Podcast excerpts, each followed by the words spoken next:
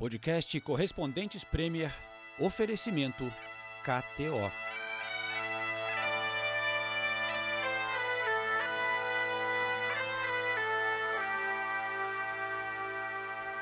Within the past few minutes, Buckingham Palace has announced the death of Her Majesty Queen Elizabeth II. The Queen died peacefully at Balmoral this afternoon. The King, that is Charles, uh, and the Queen Consort will remain at Balmoral this evening and will return to London tomorrow. Ladies and gentlemen, welcome to London Heathrow Terminal. I think I'm a special one.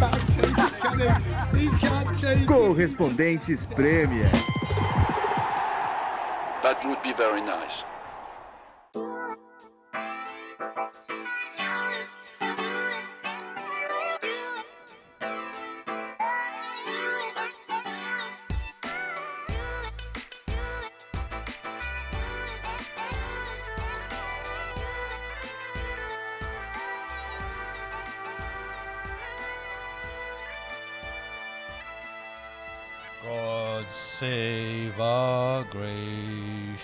King. Gonna... E aí, Senise? Já aprendeu o, o hino com a nova letra? Você que é britânico, você que tem que saber. Não, não, não Não, exija eu- isso de mim. Eu nunca fui um britânico muito compatriota nacionalista. T- Tampouco defensor da, da realeza. Não. É, eu também não, então. Mas, como muita parte do país, eu senti né, a, a morte da querida Elizabeth. Não era muito chegado à monarquia. Vamos debater um pouco sobre isso nesse episódio. Mas, é claro, foi um grande baque para todo o país. É, estou aqui com o Renato Senise no pub em Highbury e também com a ausência de Nathalie Gedra de folga essa semana. Temos um convidado especial, nosso companheiro aqui de Grã-Bretanha, outro brasileiro, Caio Carriere. Ex-jornalista, hoje mais pro lado de marketing, né, Caio? É isso aí? Tudo bem? Fala, João. Muito obrigado mais uma vez pelo convite, Renato. Sempre um prazer reencontrar os amigos, ainda mais em um pub. Claro que uma missão hercúlea de substituir Nathalie Gedra. Praticamente impossível, mas darei o meu melhor. Mas, mais uma vez, um prazer encontrar os amigos. Nathalie estará com a gente, como parte, ela mandou um- uma contribuição aqui para esse episódio do podcast. Eu, eu só digo uma coisa, estou em, em minoria aqui, né? Estamos do lado do Arsenal, né, do Emirates Stadium. E me encontro em uma mesa com, com, com dois rivais aqui. Vai ser uma tarefa hercúlea terminar esse podcast. É, o, o Caio já admitiu que é simpatizante do Arsenal, mas eu soube que vocês foram juntos a um jogo do Tottenham na semana passada. Sim. Como é que foi? Que Infiltrou jogo. ali a torcida? Que jogo. Champions. The Champ. Fo- fo- Fomos à estreia do Tottenham na Champions League. Estreia do Richarlison na Champions Estreia do League. Richardson na Champions League, já meteu dois. A gente pode dizer que o primeiro tempo foi terrível, terrível. E aí no segundo tempo o Olympique de Marselha teve um expulso logo no início e aí o Tottenham conseguiu encontrar os dois golzinhos ali, mas a apresentação não foi nada convincente. Foram dos piores 45 minutos que eu já vi em toda a minha vida. E olha Sério? que eu já fui em alguns jogos, hein? Caraca. Terrível. Mas legal ver o Pombo marcar ali, né? O golzinho dele, chorou depois com o pai e tal. E ainda no- quando ele fez o gol, ele estava bem na frente da arquibancada onde a gente estava, então foi legal, a gente viu ele bem pertinho. É, o Richarlison é um cara muito carismático, né? Uma figura adorável, então, embora eu simpatize em Londres com o Arsenal, estava torcendo para o Pombo guardar e fiquei feliz quando ele guardou dois, porque eu acho que é um cara que merece ir bem agora num, num clube mediano, digamos assim. Eu, eu queria saber por que você não foi à estreia do Arsenal na Champions League. É, O Johnny, não- o Johnny Half Pint não me jogou chamou. tantas, tantas temporadas. o jogo do Arsenal, aliás, é, na quinta-feira contra o PSV Eindhoven, adiado também, por questões de segurança relacionadas ao enterro da querida Beth. Alguns jogos foram adiados dessa próxima rodada também da Premier League, né? É, Manchester United e Leeds, é, Chelsea Liverpool e o Brighton Crystal Palace já tinha sido adiado por conta da greve também, não vai rolar porque vai ser um, né, um enterro com tá vindo até o presidente brasileiro, tá gente do mundo inteiro É, são dias que, que a rainha vai ficar lá na. na- onde é que ela estará, Sinise? Você que está cobrindo aí? A abadia de Westminster, não? Sim, É, né? é. A antes do enterro. Antes do enterro, sim, na abadia Pra- de Westminster, é. mas, mas aí o, o- ela será enterrada no Castelo de Windsor, na capela do Castelo de Windsor. Mas enfim, vai afetar o policiamento desses jogos porque muita polícia sendo deslocada para esses eventos que estão acontecendo em torno do enterro da rainha, né? E É. chefes de estados do mundo inteiro vindo para cá. E milhares e milhares de pessoas, né, querendo Pessoas, é verdade. participar, querendo se despedir da rainha. E a gente pode falar, né, que a, a decisão da Premier League de adiar a, a rodada do último fim de semana foi bem polêmica, né? E, assim, É. muita gente não concordou com o adiamento, lembrando que foi decisão da Premier League. O governo deu carta branca, falou, façam o que quiserem. E aí a Premier League optou por por adiar a rodada. Teve muita gente reclamando, falando que a melhor homenagem que podia ser feita à rainha era realmente ter os jogos, fazer aquele minuto de silêncio, que na Inglaterra é realmente impressionante, que é um silêncio absoluto mesmo, a imagem da rainha no telão, os britânicos cantando o hino, todo, muita gente achando que essa seria a melhor homenagem a ser feita, e ainda mais que a rainha gostava muito de esporte, né? Então eu falo, eh, muita gente fala, por que parar os esportes, sendo que é uma coisa que a rainha gostava. E na- a verdade é que os esportes não pararam no Reino Unido, né? Teve até jogo de cricket, Inglaterra contra a África do Sul. O que parou mesmo foi o futebol. Teve a Premier rugby, League teve, teve rugby. Vocês que é. sabem tudo da família real. A rainha tinha algum time? Confesso que eu só sei o time do Príncipe William, Ó, Aston Villa. não é sacanagem não, mas dizem que ela torce pro Arsenal, torcia, né? E o, o Príncipe William realmente é Aston Villa. Mas realmente o consenso aqui depois dessa paralisada da Premier League foi que eles erraram. Mas eu fico com um pouco de pena da Premier League, porque eu acho que não teve muito tempo, né? A rainha morreu na, na quinta-feira, na sexta de manhã eles já tinham que tomar uma decisão, porque tinha jogo no sábado. Ficou com medo, né? De, de, de ter- continuar jogando, de, de as pessoas acharem que estava sendo egoísta, pensando só na grana e tal. E, mas errou no tom. Realmente, pelo jeito, não precisaria, porque a vida continuou aqui na Inglaterra. Né? Foi uma grande comoção, né? foi um dia histórico aqui. Realmente o país parou para acompanhar eh, o noticiário naquele dia. Todo mundo só falava disso nos, nos, nos dias seguintes, mas a vida continuou aqui, né, cara? Eh, as pessoas foram trabalhar, os cinemas estavam abertos. Então, eh, a Premier League errou. Eu acho que com medo de sujar a imagem, de tentar fazer a coisa certa. E muita gente especula por aqui também que uma coisa é o cricket, rugby, que são a gente conhece o perfil do torcedor, que são bem o clássico inglês conservador, que provavelmente apoia a monarquia, né? Enquanto o futebol já é bem mais dividido. E temos principalmente no norte da Inglaterra, você morou em Liverpool, né, Caio? Uhum. É, lá eles vaiam o hino da, da, da Inglaterra, que é o hino que fala God Save the Queen, né? Então, e teria um jogo em Anfield. Talvez isso tenha influenciado também o fato dos torcedores não se comportarem bem nessas homenagens, talvez caísse mal. Mas a gente viu no West Ham, foi bonito, cantaram o hino, porque teve jogo na quinta. Mas lá em Liverpool né, é diferente o negócio, né, cara? É verdade. Essa é a minha pergunta. é, seria minha pergunta para vocês, né? Se tinha alguma relação com a tentativa de evitar algum protesto no momento de luto nacional. E pelo que você falou também era uma das, pode ser uma das é, possibilidades.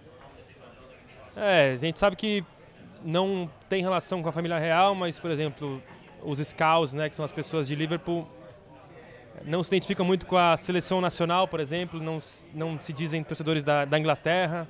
Tem até uma faixa famosa, nós não somos ingleses, somos scouts, é que eles se diferenciam, então não sei se, se esse raciocínio também pesou na decisão da Premier League. É possível. É, o, o que eu acho que é importante até passar pra galera no Brasil, o podcast aqui é de futebol, a gente vai falar do Tuchel daqui a pouco, de algumas outras coisas que, que aconteceram, de outros jogos, mas para passar um pouco desse panorama em relação à família real, porque vira uma comoção enorme, rainha e tal, que realmente na Inglaterra não é só Liverpool, né? Tem muita gente aqui na Inglaterra que não tava nem aí com a monarquia ou é contra a monarquia, e muita gente que vê a monarquia, lembra do passado, identifica com o passado de colonização, envolvimento em escravidão, que é, faz tempo, mas não tanto tempo, né? A Rainha Elizabeth tá estava 70 anos no, no trono, ela viveu, ela, ela entrou logo depois da Segunda Guerra. Então, é, é uma coisa que, assim, não é unanimidade, meu Deus, a rainha, mas é que a rainha em si, a pessoa, a rainha, ela, ela não se envolvia muito em polêmica, né? E, e por estar tanto tempo, acho que virou um constante na vida do país. Então, virou, claro, uma, uma comoção, mas não é uma coisa assim que todo mundo ficou tão triste, que a- adoram a família real. No, no Brasil, eles adoram a família real, né? Mas aqui é uma coisa bem dividida, né? É, e, e coincidência ou não, puxando o que o Caio falou, o Liverpool foi o último clube da Premier League a se manifestar no dia que a rainha morreu. Se manifestou nas redes sociais, mas dos 20 clubes da Premier League, o Liverpool acabou sendo o último. Coincidência ou não. E é o que o João falou, foi um dia muito estranho a quinta-feira, né? Foi e- e- Eu, confesso que eu também não sabia muito como, como, como me comportar na quinta. Eu fiquei, fiquei triste porque a rainha realmente era. Sabe, a gente associa o Reino Unido à rainha, não tem como, né? 70 anos de reinado. Mas ao mesmo tempo tem esse histórico de colonização. O patrimônio da rainha é, é- é estimado em 360 365 milhões de libras, dá mais de 2 bilhões e 200 milhões de reais. Só da rainha da, da família real é de 72 bilhões de libras, mais de 430 bilhões de reais. Então, não dá para você defender completamente uma monarquia, uma família real que tem tudo isso e a gente vê é, a dificuldade, principalmente hoje em dia, a economia como está ruim aqui no Reino Unido, muita gente com dificuldade para pagar coisas Mas tem, tem muita básicas. gente que argumenta que eles trazem dinheiro para a Inglaterra só pelo turismo, pela essa imagem, né? Tá, mas que- imagina que- se esse dinheiro deles é dividido um pouquinho com a população. Sim. E muita gente falando também, quem está pagando por todas esses- essas cerimônias, todos esses enterros, são os contribuintes. Isso é tudo dinheiro que vem de imposto. É. O que é verdade. O que, o- mas também é verdade que essa rainha tinha uma imagem muito positiva, né? Ela, dentro da família real, a rainha tinha uma imagem positiva. Só de- ela também, né? Porque Só ela, é. De- de- de, alguém que realmente. dela. Aliás, é, tá na Constituição do Reino Unido. O rei não pode se envolver em assunto político. Só que vira e mexe e isso acaba acontecendo. E a rainha poucas vezes aconteceu.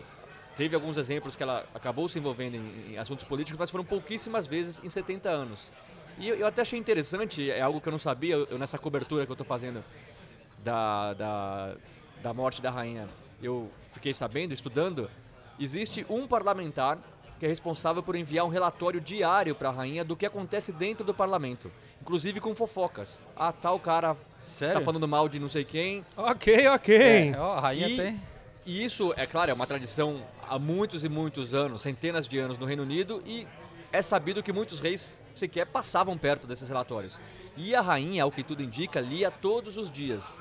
E eu achei interessante também que a Theresa May falou, a é, ex-primeira-ministra, falou sobre a rainha. Tem to- semanalmente tem uma reunião entre o primeiro-ministro e a rainha, uma reunião particular to- toda semana, um- uma vez na semana.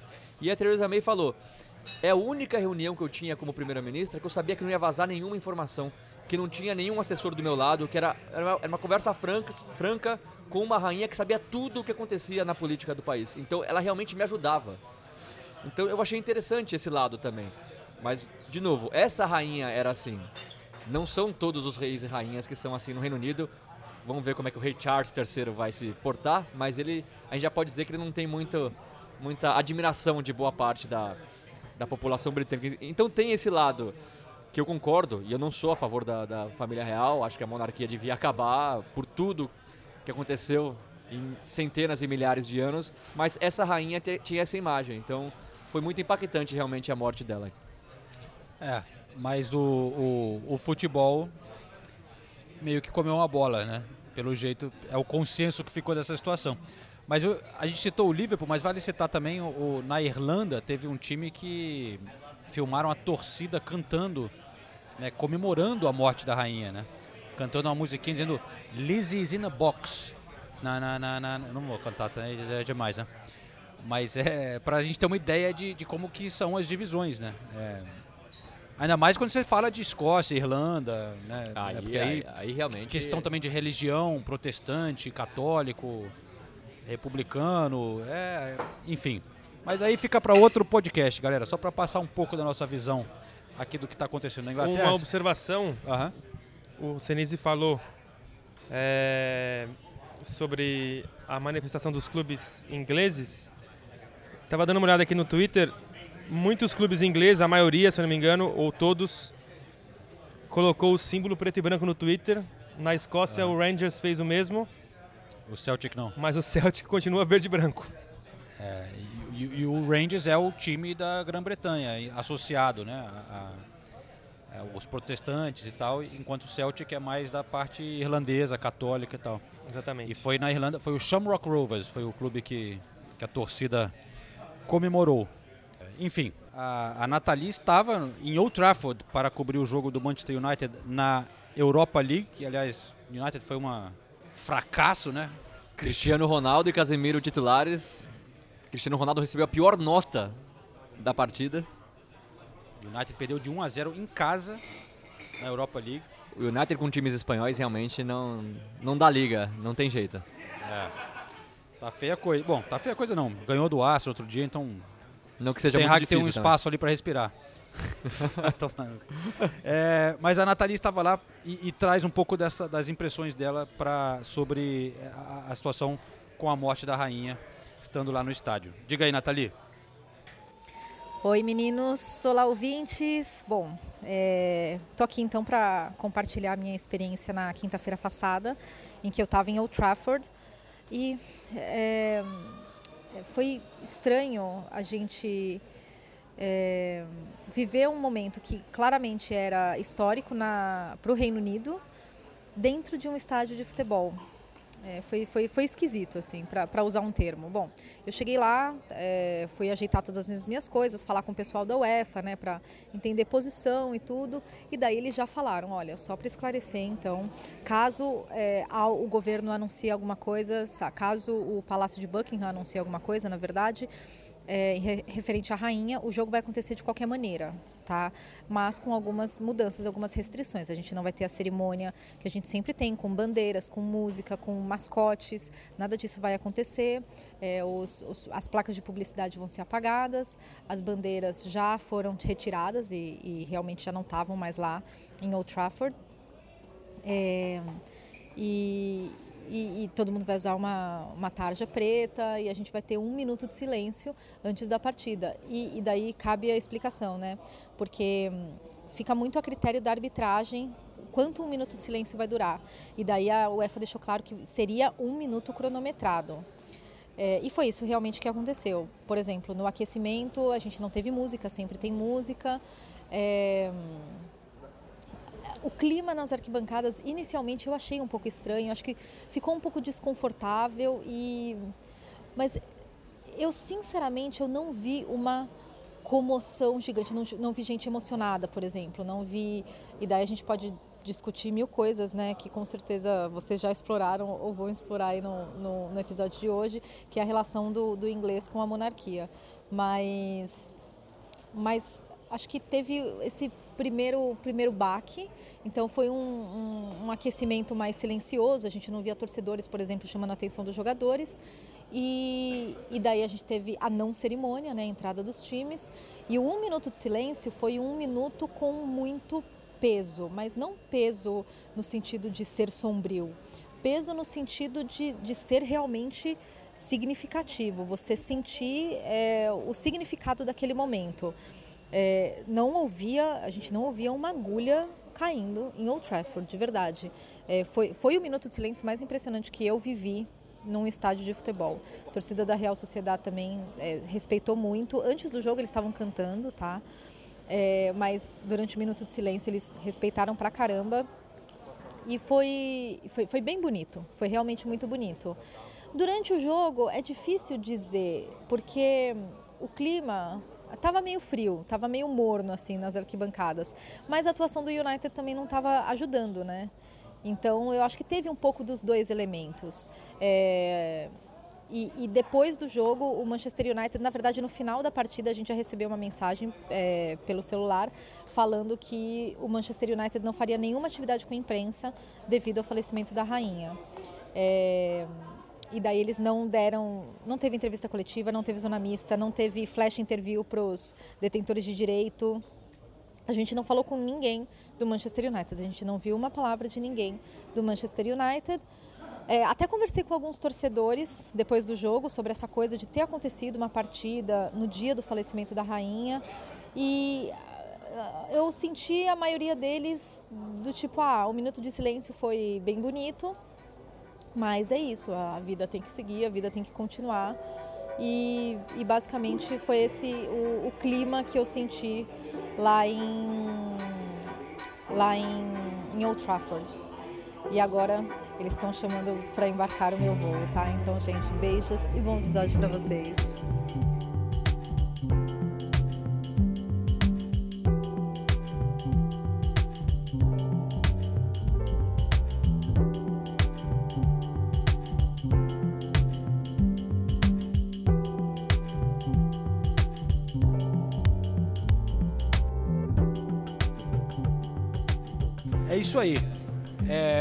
Companheiros, vocês que estiveram no, no estádio do Tottenham, eu, vou- eu separei uma música aqui que é da torcida do Newcastle.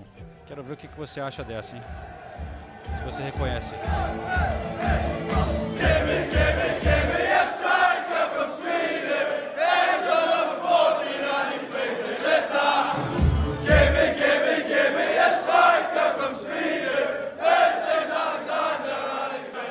Sinise, o que, que você achou dessa música para o Isaac? Toda a criatividade do torcedor inglês. A gente fala muito aqui, né? Uma torcida aproveita o canto de outra, que aproveita o canto de outra. Acontece no Brasil também, mas acho que no, na Inglaterra é demais. Esse canto aí é da torcida do Tottenham para o Kulusevski. E aí já o Isaac, menino Isaac chegou e já ganhou a música no mesmo ritmo. Kulusevski, mais uma vez, foi banco no jogo da Champions League, já tinha sido banco no jogo da Premier League. Parece que ele realmente vai perder o espaço, algo que eu não sei se eu concordo, tanto é que o Kulusevski entrou e entrou muito bem. Melhor do que o Som, por exemplo, que teve mais uma partida apagada. Você acha que devia ir o som pro banco? Como eu disse no episódio anterior, eu, eu, eu entendo a saída do Kulusevski porque ele não tem tanta história no clube, né? E o Som tem uma É história fácil que é tirar ele. inegável, né? E existe também a tentativa de recuperar o Som, porque ele não tá bem na temporada, mas é o Som, né? É um, é um jogador dos melhores da liga nos últimos 4, 5 anos. Mas por produção dentro de campo, não dava para o Kulusevski ser banco. Não dava. E foi muito legal a entrevista do Richardson depois do jogo, né? Lembrando, teve aquela imagem muito bonita dele indo até o pai dele no final da partida, emocionado, primeiro jogo de Champions League, já, já fez dois gols. E depois o Richardson foi entrevistado com um tradutor traduzindo em inglês ali do lado, mas ele respondendo em português e ele explicou um pouquinho do que ele estava sentindo. Pois é, na hora do hino ali até é, comecei a sorrir, né, sozinho ali. Porque, sei lá, é um sonho mesmo, né, de criança e tá ali ouvindo aquele hino, tá disputando uma partida é emocionante demais. E fui premiado aí com, com esses dois gols e agradecer aí meus companheiros e toda a equipe aí que, que me ajudou ne- nessa noite. Bueno, Richarlison, felicitaciones. Mejor no puede ser. Qué noche la tuya. Sim, é, muito feliz por, por, por essa noite. Acho que é, foi um dos melhores dias da, da minha vida, com meu pai aqui, minha família. E eu pude marcar dois gols na minha estreia, então acho que estou muito, fe muito feliz hoje. Estaba muy emocionado después del partido. Estaba, ¿Con quién se encontró? ¿Por qué estaba llorando? Sim, meu pai, meu pai, né? Porque lembrei, né, do, do começo da minha trajetória, onde eu estava na rodoviária e ele me levou lá para poder realizar meu sonho. Então acho que ele presente aqui hoje me fez me emocionar. Então acho que ele faz parte disso, de todas as conquistas que eu, que eu tenho até hoje. Richie, ¿cómo es de tener a Antonio Conte como entrenador? ¿Cómo te trata? Bem, bem, ele, ele sempre está nos apoiando, quer que a gente treina mais, quer que a gente eh, fica eh, atento eh, a todo o tempo nos treinamentos, durante o jogo, então ele nos cobra bastante para que a gente possa conquistar as vitórias. ¿Cómo es tu relación con Son y con Kane? Ah, está bem, né? Entrosamento ali dentro de campo, aos poucos a gente vai eh, nos conhecendo melhor. Eh, essa é a minha segunda partida como titular, então acho que a gente vai fazer de tudo aí para poder marcar mais gols. good. He looks fine. Richarlison is on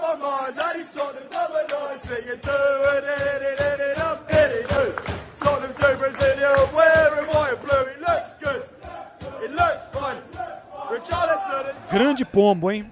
É, senhores, agora um momento quiz pra vocês, pra descontrair um pouco aqui o podcast, hein? Ai, ai, ai. Momento O, o quiz. convidado, não trate mal o convidado, tá? Não, Faça o um quiz quiz é, é leve, é leve. fácil. Sim.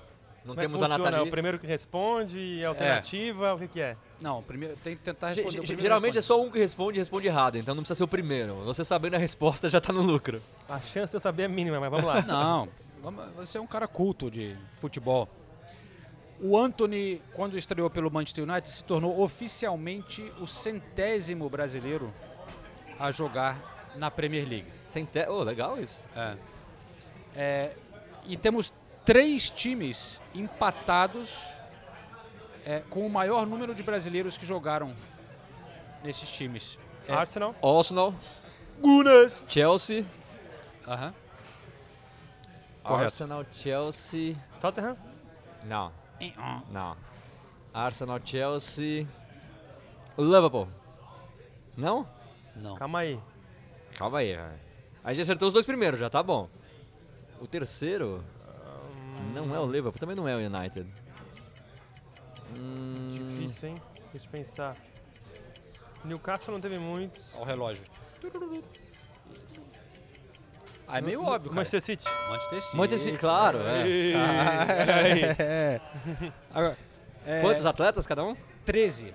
13. E o Arsenal só entrou nessa lista porque o Marquinhos estreou pelo Arsenal como titular na Europa League. Estreou, fez gol, deu assistência. Fez gol, jogou É. bem. Não esperava que o Marquinhos fosse já jogar assim, mas emprestaram o PP, né? Legal, muito bom. Mas então o o Arsenal tinha 12 entrou o Marquinhos 13. Ponto bônus, hein?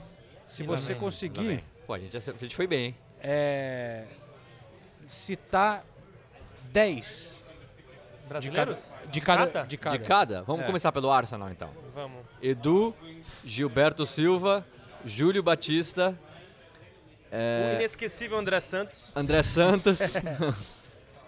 Vamos pelo agora. Gabriel Jesus, Gabriel Martinelli, Gabriel Magalhães, Marquinhos. O Eduardo da Silva a gente conta como brasileiro ou não? Não. Não? Croácia. T- Falamos oito já. Você falou dez, né? Aham. Ô, meu Deus. Vamos lá. Edu, já falou não? Já falei. Edu e Gilberto Silva. É, Falou Júlio Batista, não? Falei Júlio Batista também. São 13? Não, peraí, não, não, não. Não, Não, não vou. Eu não tenho nem escrito aqui, eu tô. É, a gente falou Posso ajudar só de como participante do quiz? Fica à vontade. Lateral, que já jogou no Corinthians. Silvinho. Ah, é lógico, Silvinho. 9. Jovem do São Paulo. Denilson.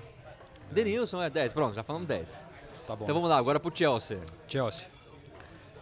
William, Davi Luiz, Ramires. Ramires, Oscar, Kennedy. Kennedy, Diego Costa, a gente não conta como brasileiro. Não. Nem o Emerson Palmieri, nem o Jorginho. Caramba. Alex, lá zagueiro. Alex, boa. zagueiro. Boa. É.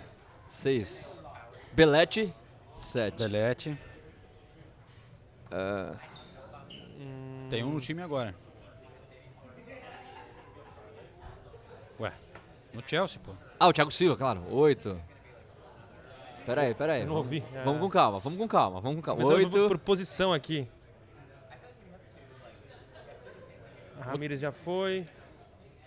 Outro zagueiro da seleção. Davi Luiz. Davi A Luiz. gente já falou Davi Luiz. Ah, tinha falado? Desculpa. Eu falei. Tá, tá bom. William, Da- vou, repetir aqui. William, Davi Luiz, Oscar, Alex, Belete, Kennedy, Ramires já foi? Ramires, Thiago Você falou Silva. William também. Thiago Silva, 8. É, já tá com 10. Você falou William também, né? Falei. No- É, um lateral. Passou pela. Veio da Espanha, depois foi pro Flamengo. Felipe Luiz. Felipe Luiz, nossa, passagem meio apagada dele. É, né? Mas ganhou uma prêmio, não ganhou? Ou não? É, Tem alguns com passagem Ele ganhou o apagada. título, eu acho. Piazon. Ah, claro, Não, o velho. pô, emprestado milhões de... Pô, devia ter lembrado. É, Pato. Pa- ah, Pato! Dois jogos. Como é Mineiro. Ô, o Mineiro era Puto importante. Não, sacanagem esquecer o Mineiro. É, Também e ainda teve um tinha treinador, né? Emerson. Emerson Tomé. Ah, isso eu não Ah, sabia. né, isso a gente não... nem É, aí você ia pegar. Não, Mas acho que é isso aí. a Tá, lista. agora falta o City, então. Mas o... Filipão. Big. Phil, né? Big Phil, é. É, Big, Phil é ponto extra, É. hein? Exatamente. Ma- ma- ma- agora o City. Glauber. Vamos começar pelo Ederson. Glauber Pô, também. Glauber você tirou Glauber, zagueiro, ex-Palmeiras, né? É palestra, Jogou né? um jogo, né? Gla é Ederson, Glauber, Danilo, Fernandinho. Fernandinho, Gabriel- Fernando, Gabriel Jesus. Gabriel Jesus, Elano. Elano, Robinho. Robinho. Temos oito já. O, que- o Kaique já jogou? É o Kaique que a gente Kaique tá na lista. Kaique 9. Temos 9. Vamos lá, isso aí a gente tem que saber, né? Temos 9. Um atacante que fracassou. Jô. Jô, lógico, 10. Pronto, fechamos Pouca 10. balada, Jô. Bom, tá bom. É, Giovanni. Pô, Giovanni Elber. Não, era só Michael- Giovanni. O Maicon, lateral Michael direito, jogou, claro. Passou por lá. Silvinho passou também, brevemente. É, esse eu não ia lembrar nunca. É. É, eu acho que é isso. É isso, é isso. É isso, Interessante, hein? companheiros. Interessante. Muito bom quiz, gostei, gostei. Gostou do quiz? Gostei. Desafiador, gostei. Muito bem, muito bem. Parabéns, hein?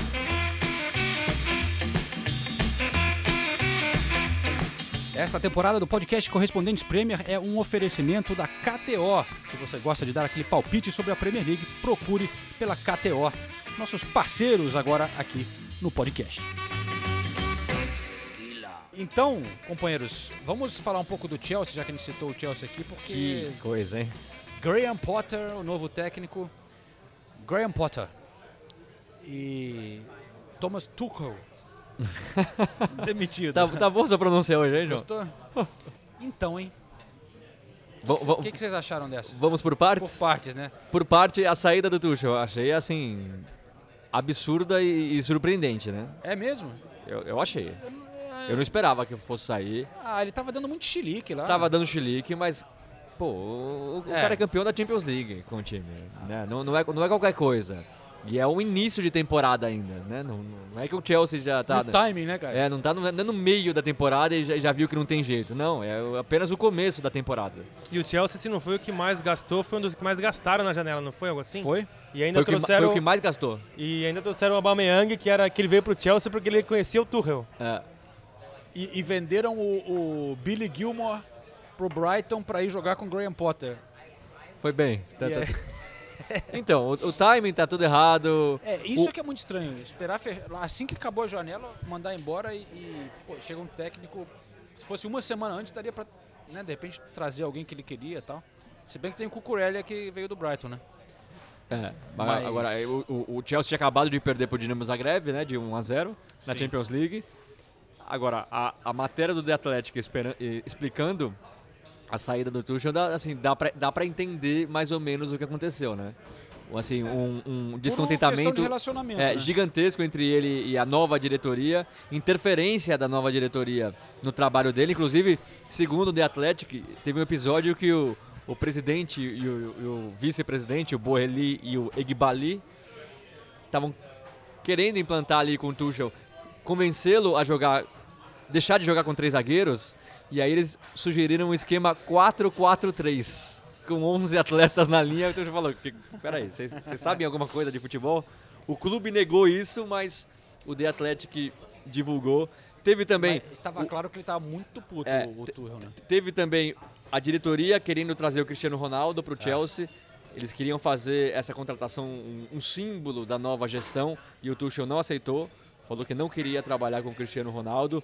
O Tuchel pediu quatro caras na janela de transferências. Nenhum dos quatro caras chegaram. Foram eles o Rafinha, o Delite, o De Jong e o Kipembe. Nenhum deles... Não pediram o Rony, não? não, não pediram. Ne- nenhum deles veio. Escapa. E, e aí, por causa de tudo isso, o Tuchel acabou saindo. E eu achei interessante, a gente está gravando o, o podcast na segunda-feira à noite. No domingo, o Tuchel emitiu um comunicado falando que era um dos comunicados mais difíceis que ele já teve que fazer na vida, que estava devastado, que o tempo dele no Chelsea tinha chegado ao fim, que é um clube que ele se sentiu em casa, conquistou Acabou o de título. arranjar uma namorada aqui em É. Londres, né? A brasileira que a gente falou, a Nathalie, Tuchel? né? É, Nathalie. É. É. E é interessante que o Tuchel não. eh, Tem, uma conta oficial do, twi- do Twitter do Tuchel que não é nem reconhecida, não tem nem o. O, O tique azul. O, tique azul. E ele não, tu- não tweetava há dois anos. Mas aí ele emitiu esse comunicado e publicou no Twitter dele. Então ele re- re- reavivou, revivou, sei lá. Reativou. Reativou a, a conta dele no Twitter. Mas realmente foi um. Agora, a escolha do Graham Potter eu acho acertada. É um cara que vem mostrando já há tempos que trabalha muito bem. O problema é, vai ter tempo para trabalhar? Porque o Graham Potter ele monta a equipe de acordo com que ele, a filosofia de jogo dele. Ele não tem a pré-temporada, ele não tem um tempo para treinar essa equipe. Então vai ser meio na pressa ali. Ele vai ter tempo para mostrar trabalho, ele vai ter tempo para impor a filosofia dele. Vamos ver. É, é a Deram um nova contrato diretoria. de cinco anos pro. É, cinco anos de contrato é muita coisa, ainda mais para um técnico do Chelsea, né? Mas se a gente olhar, por exemplo, para o novo dono, o americano, é difícil saber qual que é o plano dele para o clube, né? Ele, ele que está conduzindo ou conduziu a maioria das, das negociações na janela. Ele não tem um diretor esportivo ainda. E segundo o The Telegraph, pelo que eu li, ele estava esperando chegar um novo técnico para com um novo técnico decidir quem vai ser o diretor esportivo. Parece meio o contrário, né? Você tem que ter um diretor esportivo com um plano para o clube para e aí sim em busca do técnico. Não estou falando que o Potter é um mau técnico, pelo contrário, mas você tem que saber o que, que o clube está buscando, né? A filosofia do clube e tal. Então é difícil saber o que, que o, o novo dono americano está tá fazendo nos bastidores. É uma nova filosofia de trabalho, um, uma, uma nova diretoria que é outra filosofia em relação ao que era o Abramovich, né? Então ele vem dos esportes americanos, então tem que esperar para ver se esse plano vai dar certo ou não, mas é, é curioso e estranho o que aconteceu. Eu acho que tudo indica que o Chelsea vai mudar, apesar de ter feito exatamente o que o Chelsea fazia, né, de gastar uma grana e demitir o técnico. O que a gente vê é que parece que eles vão investir num novo estilo de gestão, né? De investir num projeto, de dar tempo para o cara é, dar um contrato de cinco anos, um cara que tem um perfil de trabalhar, criar um, uma maneira de jogar. E até porque os exemplos, os melhores exemplos no momento na Premier League, se o cara está chegando agora, ele vai olhar para quem? Vai olhar para o Manchester City, Liverpool, talvez o Arsenal. os clubes estão dando, que apostaram nos caras e deram tempo para trabalhar, né? E, Projeto. Projeto. Projeto. Os clubes têm É isso. projeto. Então, tudo indica isso. Mas e eu acho muito legal o Graham Potter ter essa oportunidade, porque ele vem demonstrando um trabalho muito legal. Não é um cara que é estrela, não tem, não demonstra muito ego, né? Não é um cara midiático assim, mas tem feito um trabalho muito legal. A história também antiga de como ele começou lá na Suécia, né? Num time que tirou das divisões inferiores. Trabalhou no futebol feminino. Futebol feminino é, também. É um cara que estudou. Viajou muito, estudou, tem fez curso ciências sociais. Ciências né? sociais. É um cara realmente fora da. da- diferente, né? É. Ele é um cara assim com um perfil interessante realmente. Só que a minha dúvida é assim, é, eu acho legal e vai ser interessante ver como é que vai dar certo. Mas o cara nunca foi para um grande clube, nunca teve que treinar estrelas, né?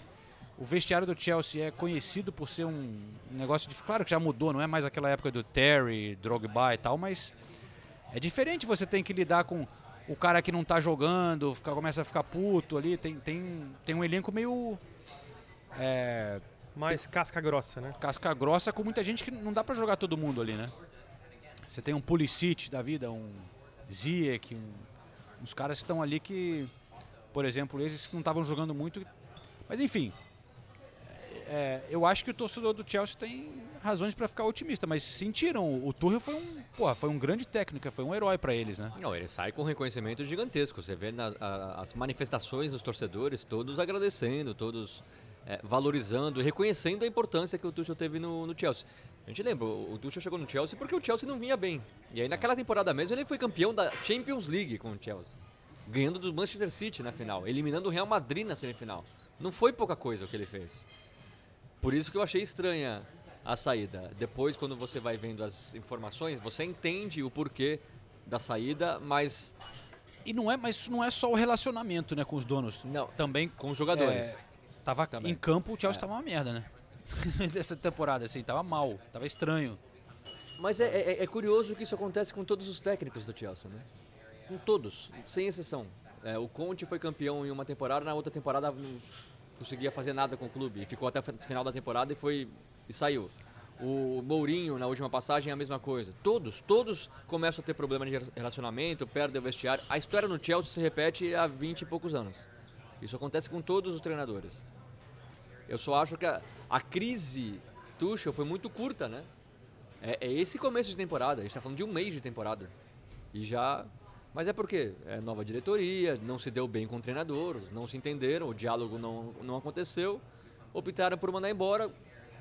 Vamos ver como é que vai ser. Espero que o Graham Potter tenha tempo mesmo, porque desses treinadores, junto com o Ed Howe, eu diria, são. Finalmente a Inglaterra tem esperança de ter treinadores bons É em clubes verdade, grandes, né? né? Porque a gente não vê técnico inglês em clubes grandes. O, o Southgate foi assumir a seleção brasileira, ele veio do nada, né? Veio da Seleção- base. da seleção se- inglesa. É, é. Brasileira. Já pensou? Ele tinha treinado o Middlesbrough, né? E, É. e aí a base da seleção inglesa e tal. E, e mesmo o Southgate, ele foi muito valorizado e com, todo, com toda a razão pelo trabalho que ele fez de renovar a seleção inglesa, deixar de convocar quem era sempre convocado, trazer a molecada, mas hoje ele é mais criticado do que elogiado, porque não consegue encontrar, não consegue tirar tudo o que poderia tirar dos jogadores, o esquema de jogo é criticado. Então, o Southgate hoje na Inglaterra não é considerado um grande técnico, um técnico nível internacional, um Klopp, um Guardiola. Então, o Graham Potter tem a chance de mostrar que tem- existe É, um técnico é, inglês é um de futuro- nível. Futuro potencial treinador da seleção inglesa aí. Cada caso é um caso, mas algo que eu vi pouco, na, pelo menos na imprensa local, é nesse início de temporada é a relativização de que foi a temporada, a pré-temporada mais curta em muitos anos. E, por exemplo, o Chelsea é um time que joga muito na intensidade, o Liverpool é o mesmo caso. E são dois clubes que estão sofrendo para jogar, para impor o seu ritmo de jogo, e eu acho que tem muito a ver com a preparação que foi curtíssima e eles não conseguiram implementar o que geralmente fazem. Então, acho que vale também fazer essa ressalva nos dois casos, né? Só que o Chelsea já chutou o Tuchel. O Liverpool, Liverpool acho que não vai fazer isso, né? Não, não, tá, não tem nenhuma cara para acontecer isso. E é bom que você falou isso porque perguntaram pro, pro Klopp. Klopp, o que, que você achou da demissão do Tuchel? Você acha que você se sente ameaçado? Aí ele falou, não, aqui a diferença é que o Liverpool acredita num projeto e não vejo isso acontecendo no Liverpool. Ele, ele até citou o City também. O Liverpool, o City são clubes que têm um projeto, têm uma mentalidade de continuidade, diferente de outros clubes. E, e- e- É, e é realmente uma diferença muito grande. Mas e também uma diferença muito grande no que o Klopp criou e o- a, a bagagem que ele tem no Liverpool, né, cara? Então, mas ele teve tempo para fazer isso, né? Si- sim, não foi mas- na primeira temporada que ele ganhou o título, nem na segunda. Não, mas ele também. A atitude do Tuchel já estava muito ruim, cara, estranha, reclamando toda hora. Você não vê o Klopp falando mal do, do- do- do- reclamando de donos, de contratação, de não sei o quê. O Tuchel já estava chutando balde, cara. Não, é, eu concordo, mas é, é, ficou claro que ele estava chutando balde porque o relacionamento com a nova diretoria não era bom. É, Então bom. ficou claro que a diretoria já chegou falando, é, é nosso jeito aqui, ou você aceita ou tchau. E tchau, né? É, mas o, o fato é que realmente o Liverpool também tá tá mal, muito mal, O hein? Liverpool tomou 4 a 1 do Napoli. Assim, foi um, mas foi um vareio do Napoli, um atropelo. E é impressionante o que o Trent Alexander-Arnold não corre, né? Bom, o, que ele, o que ele só olha os atacantes passando, né, separaram. i- Não, o, o- o clipe é assustador. É assustador, assim, é uma sequência de lances que ele simplesmente desiste do lance, ele não corre. E não é o único, né? Mas ele acho que é o caso mais emblemático. O Klopp chamou um show de horrores ah, o jogo contra o Napoli, horror show. E aí perguntaram para ele se com esse jogo que foi adiado, né, se para ele é, seria bom para mudar o ritmo, né, do, não, se ia quebrar o ritmo do Liverpool, né? é, ficar sem jogar. Ele falou: Você viu o nosso jogo? Eu acho que é melhor a gente quebrar esse ritmo. Seria muito bom. It'd be really cool, como diz o, o Klopp, né? Mas é. O Klopp sendo- criticou pra caramba os jogadores dessa vez. A gente não vê ele falando muito mal assim de jogadores, mas ele disse que. Ele disse que oito dos 11 estavam muito abaixo. E realmente. Né, não é só o Alexander Arnold, não é, é o time inteiro, né, O time cara? inte- A defesa inteira, principalmente. Aí você pensa, pô, o Trent tá muito mal. Então, vamos colocar ele no banco. Aí, teoricamente, o, um substituto ali seria o Joe Gomes. O Joe Gomes teve uma partida ainda pior que a do Trent. Como zagueiro, é que o Joe Gomes joga como lateral também. E aí você vê o Van Dijk também muito mal.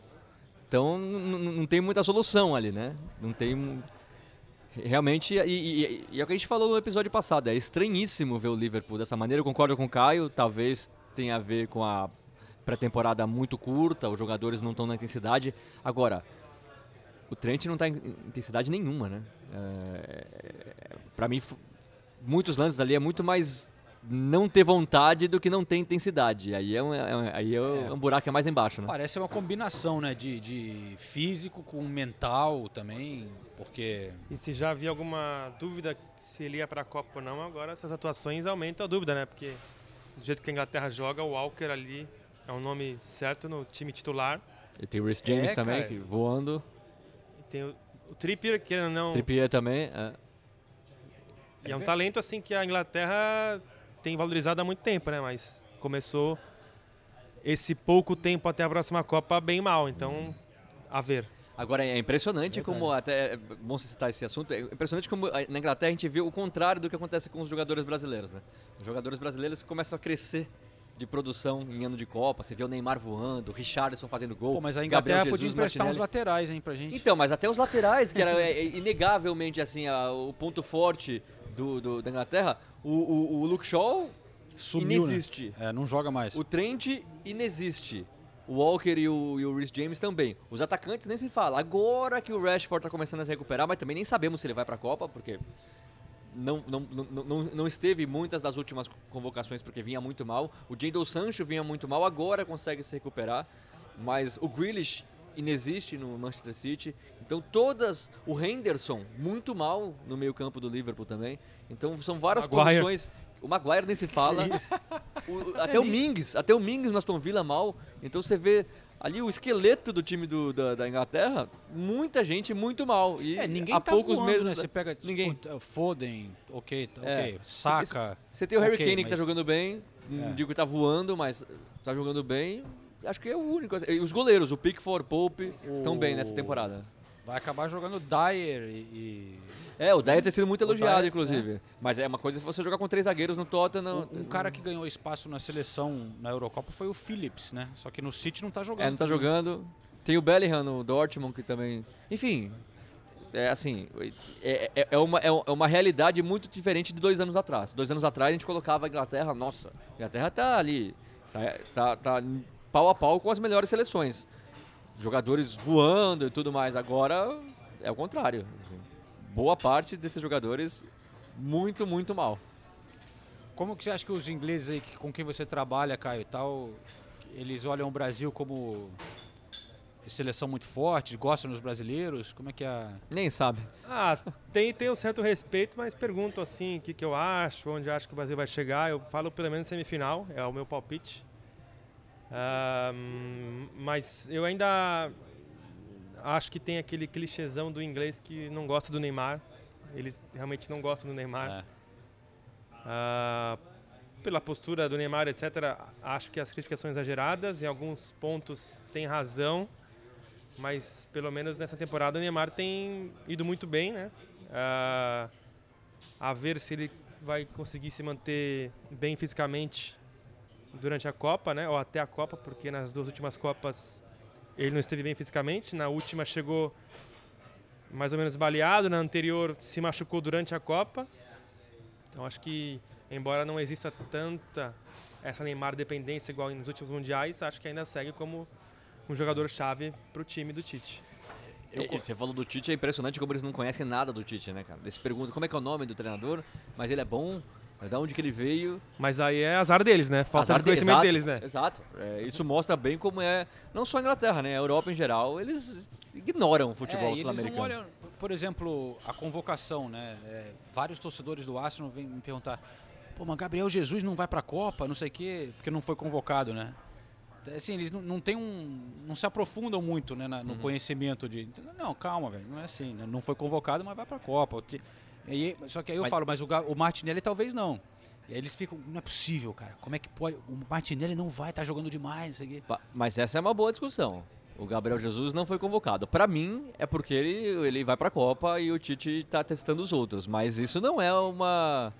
Ah, uma certeza. Pra, pra mim é certeza. Eu, eu, eu também acho. Eu também Ele é um acho. dos caras do Tite ali, tá jogando pra. Tá Mas é estranho, porque o Richardson também já tá na Copa. Ou você, você acha que o Richardson não tá na Copa? E aí ele chama o Richardson. Eu queria. Enfim, tem- exi- existe assim um questionamento aí. Existe. Por, por que o Gabriel Jesus? Eu acho que. Porque ele queria testar um atacante. É, eu acho que. A... E aí. Tá, e por que não o Gabriel Jesus vai e o Richardson? Não, não mas é o? Richardson não é aquele. nove necessariamente, né, cara? Ele faz outras funções. Eu acho que o Matheus Cunha, o Pedro e o Gabriel Jesus disputam duas vagas. É, eu é. acho que ele vai de Gabriel Jesus e um dos outros dois. Eu acho. Porque não é possível. Se o Tite. Não tô falando que ele mereça, o Gabriel mereça, mas se o Tite manteve o Gabriel na seleção, mesmo quando ele jogava muito pouco no City ou não jogava tão bem, agora que ele começa a jogar bem e ser protagonista, não vai levar o cara? É de, se você for pelo lado da coerência, é difícil entender. Não tô dando a minha opinião, só tô tentando entender o raciocínio do Tite, entendeu? Esse, esse é o meu ponto. Se agora que o cara tá bem, não vai chamar ele? Acho, acho difícil, então por isso eu acho que vai ser entre Pedro e Matheus Cunha. Eu também acho. E eu acho que ele, eu- hoje ele levaria o Pedro. Something that to couple want to know. The best in the world number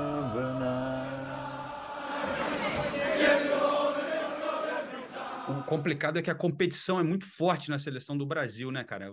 Você sente que, por não ter sido chamado nas últimas, você, no momento, é, meio que corre por fora de, de estar na lista para a Copa, Firmino?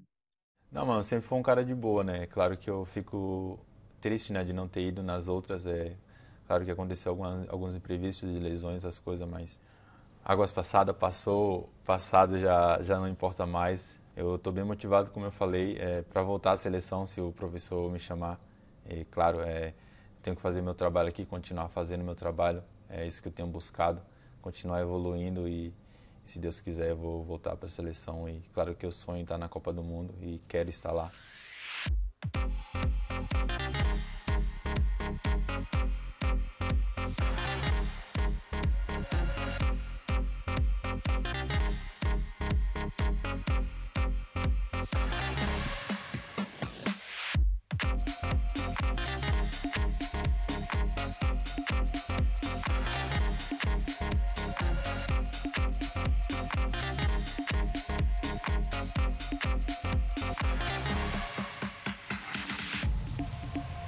Segunda parte do quiz aqui para vocês, hein? Já que o Caio gostou do quiz que eu senti.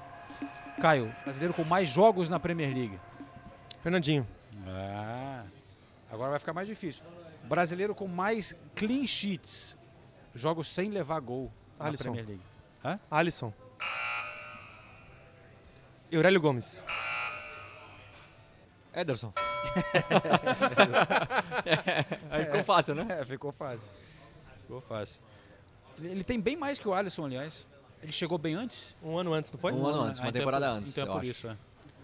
É tipo 90 e poucos, o Alisson tem 60 e tanto, né? Uhum. Porque eles disputaram quase sempre a É. luva de ouro, né? Uhum. Então, 94, cara. O Ederson. Sem levar gol. Impressionante, né, cara? Você falou do Gomes, o Gomes é o com mais defesas de pênalti, né? É, né? É. Brasileiro ou, ou geral? No geral, eu não lembro se ele tá empatado na primeira colocação ou na segunda colocação, alguma coisa assim, mas ele era um, assim, um absurdo de, de, de pênaltis pegos.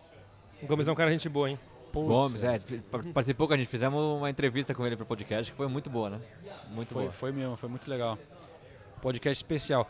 Mais uma musiquinha para os senhores também, hein? E lá vem.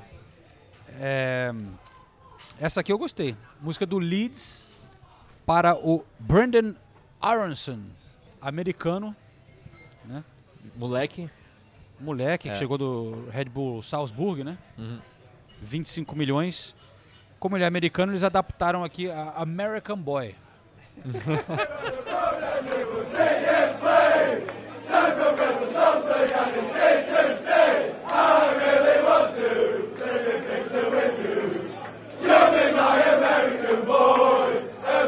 Mas é. Grande canção. Grande canção. Torcida do Leeds é é sempre um. um- sempre um. é, é, Está sempre entre as minhas preferidas. A torcida do Leeds é muito boa. Essa aí é bem boa. original, né? Leeds e Newcastle, e Crystal Palace e Aston Villa também. Acho que são as, as que eu gosto. E para traduzir aqui, bom, primeiro em inglês a letra é Come to Ellen Road and you'll see him play. Signed from Red Bull Salzburg and he's here to stay. I really want to live in Beeston with you. You'll be my American boy, American boy. É, live in Beeston, você que conhece Leeds, deve ser uma região onde moram os jogadores? Não sabe, não sei. Não sei. I really want to live in Beeston with you. É, enfim, vem para Ellen Road e vê ele jogar. Veio do Salzburg, está aqui para ficar. Eu realmente quero morar em Beeston com você. Você será o meu American Boy, o meu menino americano.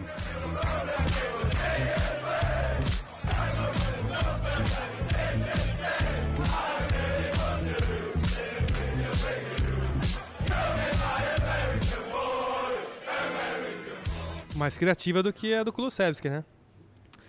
É, a do Kulusevski é, Que é do criativa, mas o Isaac, Isaac copiou do, né? Se bobear, essa aí também copiou de alguém, né? É É, Bi- Beeston é um subúrbio de Leeds. Aí, deve ser aqueles subúrbios onde moram jogadores. É, né? onde tem o centro de treinamento e tudo mais. É. É isso aí. E, rapazes, temos também um recado, finalmente eu trouxe Rapazes? aqui. Vocês, é, uns rapazes. Rapazes? Eu cresci no Rio de Janeiro de 1900, nos anos 80. Faz tempo, hein? Faz tempo. Só faltou falar moçada. Era muito maneiro. Galera, Era muito moçada. maneiro. Eu saía pra paquerar as meninas. Era muito maneiro. Paquerar na, na, na, A discoteca. na discoteca. Esse é o meu português que sobrou. Né? Mas o Emiliano Marcondes, que sorteou a camisa aqui através do podcast, eu fico prometendo anunciar o vencedor. Chegou o grande momento. O vencedor é, será anunciado por ele mesmo. O Emiliano mandou um áudio aqui pra gente. Oi, Joao, Renato, and Natalie, and everyone on Correspondentes. I hope you are well. And uh, I'm looking forward to all your questions here on your podcast. And uh, thank you for uh, letting me be a part of your podcast. O Emiliano vai, vai anunciar, então, primeiramente, o vencedor da camisa do Bournemouth. Linda camisa, assinada por ele. Vamos escutar, então. So the winner is dum dum dum dum dum Cardoso. Thank you so much for your question and uh, congratulations uh, for the shirt, a signed shirt from me in Bournemouth. Um, and thank you for participating in uh, this giveaway. And um I hope you are uh, gonna keep watching me and keep supporting me. Uh, but thank you very much. See you soon. Grande Emiliano, muito obrigado. Então vamos lá, ele falou que o vencedor é o KBLO Cardoso no Instagram. É, o Matheus, primo do Emiliano no Brasil, vai entrar, vai entrar em contato com você. É, enfim, ele curtiu a pergunta do Cardoso, que foi a seguinte: O fato de ter tido algumas dificuldades na infância, assim como muitos brasileiros, e ter o futebol como uma saída para uma vida melhor, você acredita que possa ter te aproximado ainda mais do nosso país e inspirou a ter um jeito de jogar mais semelhante dos brasileiros do que os dinamarqueses? Vamos escutar a resposta e depois eu vou traduzir. Thank you, KBLO Cardoso, for the question. I really like this question because uh, it was something that uh, I was really inspired by as a as a kid. Um, and I remember my dad. He he told me uh, stories about Brazilian footballers that they didn't have a lot, and uh, they still uh, managed to to succeed and work hard to fulfill their dreams. Um, uh, he told me stories about uh, Ronaldinho. He didn't have uh, any shoes to to play with when he was a kid, and uh, every time I was uh, like complaining about getting new shoes because there was holes, and he he like motivated me, and because he didn't have enough money to buy new shoes for me, he said I just should just continue playing in, in my old shoes, like the Brazilians. So I feel a, a big connection there um, to to Brazil and to to the players and and also what have really been driven uh, have driving me uh, my whole career is to keep going even when you uh, face difficult times. Ele disse que gostou muito da pergunta porque lembrou a infância dele, onde foi realmente muito inspirado pelo Brasil. O pai dele contava histórias de jogadores brasileiros eh, que não tinham muita coisa, mas conseguiam eh, realizar seus sonhos e ralavam bastante para isso. Ele diz assim: me contou, meu pai me contava histórias sobre Ronaldinho que não tinha chuteiras quando era criança. Então, sempre que eu reclamava pedindo novas chuteiras, porque às vezes tinha um furo eh, e meu pai não tinha dinheiro para me dar novas chuteiras toda hora, ele dizia que eu devia continuar usando as velhas, como os brasileiros. Então eu sinto uma grande conexão com os jogadores brasileiros, com o Brasil e sempre me ajudou com essa motivação de continuar, mesmo quando você está encarando momentos difíceis.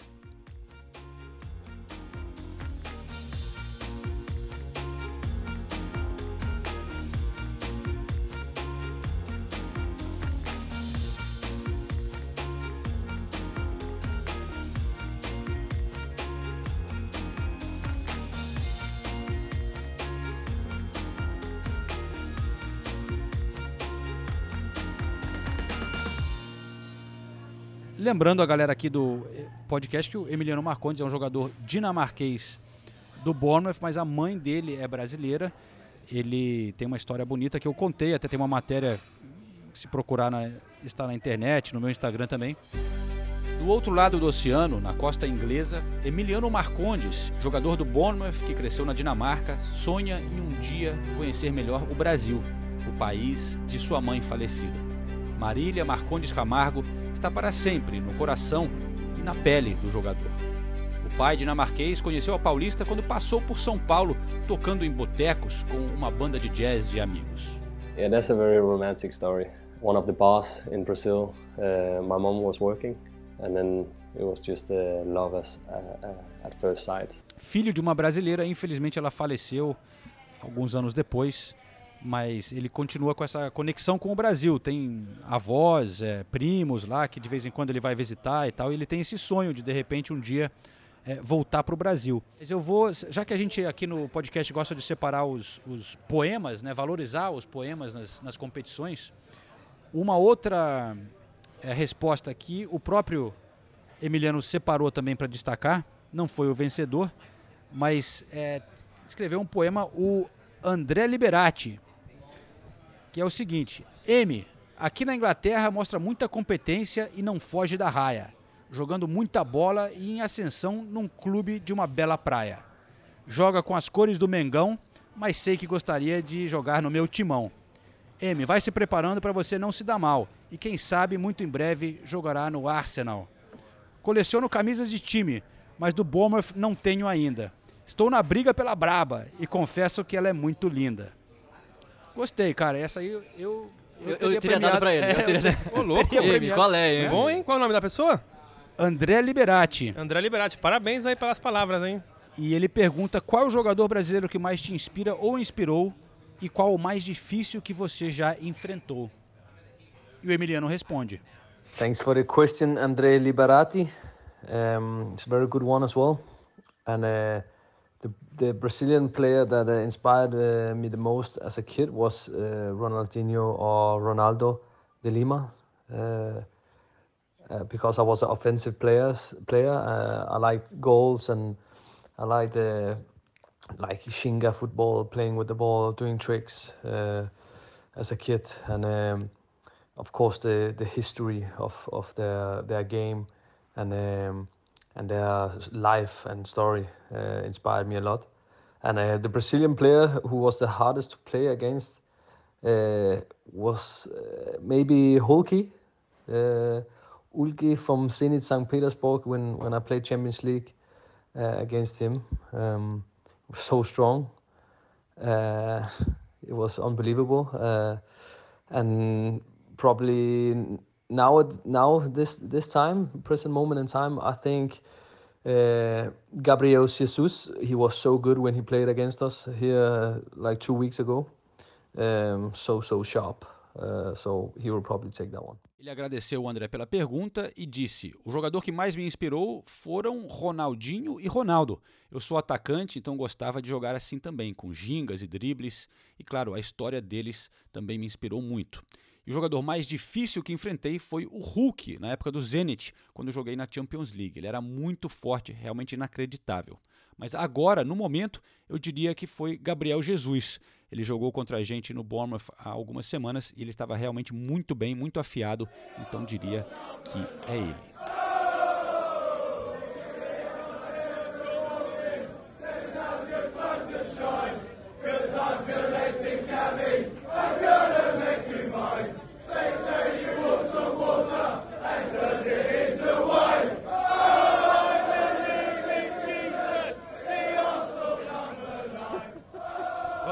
Caio, quem que é o novo técnico do Bournemouth, hein? Só se fala em outra coisa. Não, muito simpático o Emiliano. Vamos ver se ele tem mais oportunidades nessa temporada, né? Porque realmente com o Scott Parker não vinha jogando muito na Premier League. Mas estamos na torcida. Simpatia não falta. É, senhores. Ficamos assim? Acho que sim, né? Estamos aqui num pub, tá tão. Né? Dá, dá para ficar mais, mas eu acho que o podcast está chegando, chegando ao fim. Esperamos que não, não, não, nenhuma partida mais seja adiada e que tenhamos Futebol, foi estranhíssimo um fim de semana sem futebol. Já tinha reservado o pub pra assistir Manchester City e Tottenham. Reservou o pub inteiro? Não, reser- reservado ali a mesinha, mas acabei tendo que cancelar. Onde que era o pub? Você conhece o The Minories? Já te levei lá, Caio. É lá na. É tão Per- bom que ele per- não per- lembra. perto de St. Catherine's Dock. Ah, sei. Bom negócio ali. Conta pra gente, como é que é o... Não, o ambiente é ambiente É. mais clássico ali. É, Tem muita televisão, Várias cara. TVs. Tem muita ambiente televisão. mais clássico? É. Como E tem assim, uma, tem uma, tradicional, tem- assim? É, mais old tem- school. Tem um ambiente externo. Todas as, as mesas têm TV. Cada mesa tem uma TV? Não, não é cada mesa tem uma TV, mas Ah, tá. Tem, em todas as mesas você tem uma visão privilegiada de uma TV grande.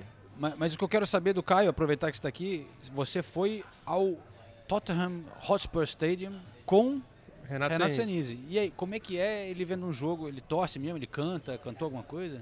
Eu acho que aquela, aquele dia foi uma noite excepcional, porque a gente Porque teve... a noite anterior- A noite anterior foi longa e A noite anterior acabou frustrante para nós. Porque estávamos na minha residência no leste de Tô Londres, vendo o Palmeiras na semifinal da Libertadores. Então dormimos pouquíssimo na noite anterior e frustrados, né, com o Ficou no resultado. 0 a 0. E aí. Aí cantou, apoiou e tal, mas imagino que. Não, cantou mesmo? Em condições normais claro, de você tá temperatura. no jogo do Tottenham, você não vai cantar? Em Eu não condições sei, eu não normais. consigo imaginar você. Eu queria uma imagem. é, Em condições normais provas. de temperatura e pressão, Ah. com horas normais de, lon- de sono, ele teria demonstrado ainda mais entusiasmo. É, e convenhamos que o time também não ajudou, né? Pra mostrar entusiasmo. Ah, só o Perisic jogou muito. ah, eu esqueci de contar esse. esse, é, O jogo tava tão bom. E o nosso estado de espírito também tava tão bom. Que aos 80 minutos de jogo, o Caio me perguntou: o Perisic entrou no lugar de quem? Aí eu falei, querido, o Perisic saiu jogando. Acho que o Perisic É deu, deu cima, o né? Perisic, inclusive, deu assistência pro Isso, primeiro gol do nesse, Richard. nesse momento que eu falei, ah, preciso dar assistência. Ele entrou no lugar de quem? ele tinha começado jogando, pra você ver como o jogo tava tão ruim. e também o meu nível de atenção tava baixíssimo, né, pela, pelas pouquíssimas horas de sono, mas não deveria ter notado, né, mas isso acontece. Curtiu o estádio? Legal, foi minha terceira vez lá. A gente ficou na na, na arquibancada, eu acho que é a maior arquibancada da Inglaterra É, agora, né? A gente Principal. ficou lá. é. Pô, a, gente, a gente só não ficou no safe stand, que o safe stand é mais pra baixo. Uhum. Então a gente ficou mais pra cima na arquibancada, mas até quando você compra o ingresso, vem o aviso. Essa área é safe standing, mas é proibido ficar de pé o jogo inteiro. Exatamente. E aí a gente Como ficou assim? de. Pode ficar em pé o quê? Só uma parte? É, não, hum, também não sei. Mas, mas É. foi o que aconteceu realmente. A gente ficou, sei lá, boa parte do jogo de pé, mas de vez em quando sentava. Porque a, a, safe standing é é a parte mais de baixo, aí, só pra explicar. Aí tem uma proteção é pra, pra pessoal ficar de pé mesmo. Só que eles colocam uma proteção assim em frente, A barreira, né? uma barreira ali pra você se apoiar, pra não ter, não ter risco de, sei lá, ter aquelas avalanches lá do, que nem tem nos, nos No Grêmio. nos estádios argentinos, no Grêmio também, e a galera ser puxada pra baixo, enfim, existe uma proteção toda especial para o pessoal ficar de pé, que é mais pra, par, pra baixo nessa arquibancada. Na parte que a gente ficou é uma arquibancada normal aqui do Reino Unido, com cadeira e tudo mais, só que eles avisam, você pode ficar de pé, só Ah, não pode é. ficar de pé o jogo inteiro. A gente ficou de pé praticamente Mas é, o jogo inteiro. Já tinha ido outra, outras duas vezes, mas o estádio do Tottenham é animal. Puta, é bonito pra caramba. Uma boa estrutura dentro também, bares lotados, o pessoal ficou lá depois do jogo. É, é um estádio diferente assim do que a gente está acostumado aqui na Inglaterra, por mais que existam novos estádios né, também aqui, como óbvio o Arsenal já faz tempo, né, mas é um dos mais modernos, mas do Tottenham é diferente. Outro patamar? Outro patamar, diria o poeta. Bom, com essa triste notícia, ficou... encerramos o podcast. Não, é, o mais moderno realmente é um dos né, mais impressionantes, porque foi o último a ser feito. Apenas por isso. Parabéns, senhores. É, Tottenham na Champions League. Tottenham vai jogar no fim de semana, não será adiado. Então, voltamos na semana que vem. Cara, é dia do enterro da rainha, hein? Segunda-feira. É, É feriado nacional, hein? Aí vai complicar. Bom, É, a gente vai ter que marcar, a gente, a gente vai ter que marcar um outro dia aí pro podcast, porque na segunda-feira pra mim não vai rolar. É, dia 19, enterro da Rainha Elizabeth. o bicho vai pegar pra Renato Senise. Se bobear, pub nem abre, hein? Fecha tudo, né? É, não sei. Enfim. É, é a primeira vez que eu vejo uma rainha morrer aqui no Reino Unido. Aliás, acho, Eu acho boa que pra- parte da população, população britânica. inteira, cara. Beleza, então é isso aí, galera. Obrigado por acompanhar mais um Correspondentes Premier, oferecimento da KTO. Voltaremos na semana que vem, não sabemos como, quando ou onde. Mas voltaremos. Voltaremos. A gente vai se falando. Um abraço.